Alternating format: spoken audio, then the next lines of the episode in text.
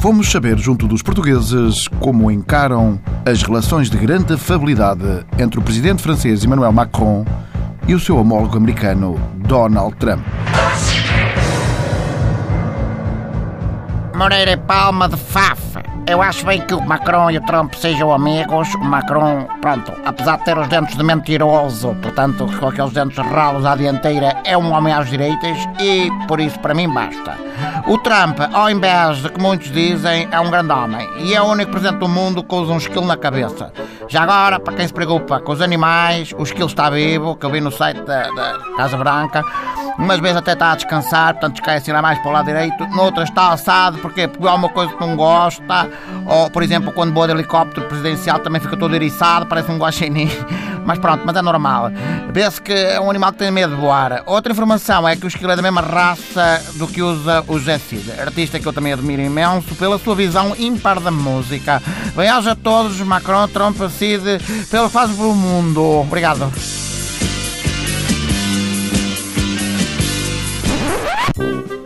Elizabeth Moreira de Tentugal. Eu realmente vi-os muito aos beijos e aos abraços e, sinceramente, compreendo uma situação destas. Porquê? Porque o Macron tem uma esposa idosa e deve gostar do cheiro a laca. Ora, o Trump tem cara de quem gasta uma lata de laca ao cheio. Perceberam? Vai daí, pintou um clima e a coisa deu-se. É normal. O meu marido também é doido por goiabada e há uma moça brasileira no meu prédio que faz goiabada para fora. Ora, o meu adérito, só por causa do cheiro, passa a vida enfiado no apartamento dela, aos beijos e aos abraços. Fica doido. Isto não consegue resistir àquilo. Conclusão, só vem a casa quando está constipado. O olfato é muito importante, tenho dito. Raul, mais conhecido por Molas, uh, eu, é assim, tudo o que seja a favor da paz e do amor no mundo, é pá, eu estou a favor. Como dizia o John Lennon dos Beatles, pá, Imagine all the people living in order of peace. Ou seja, imagina o people todo numa tranquilidade e cenas.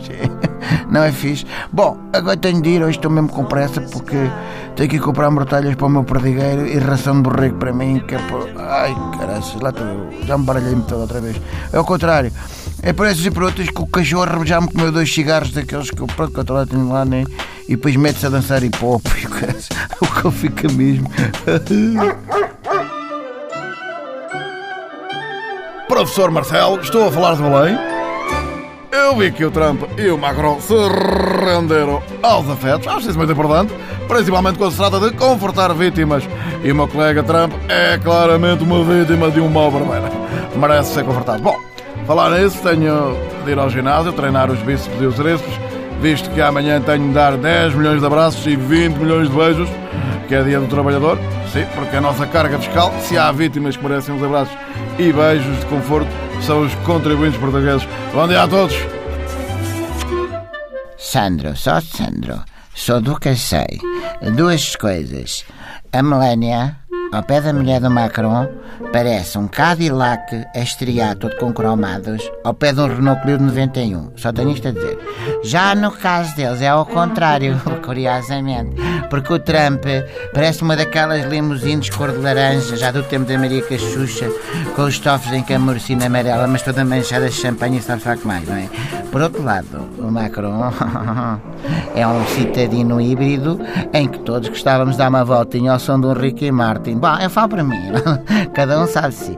De resto, uh, beijos e abraços, eu acho isso muito bem. O mundo precisa é de amor entre os povos.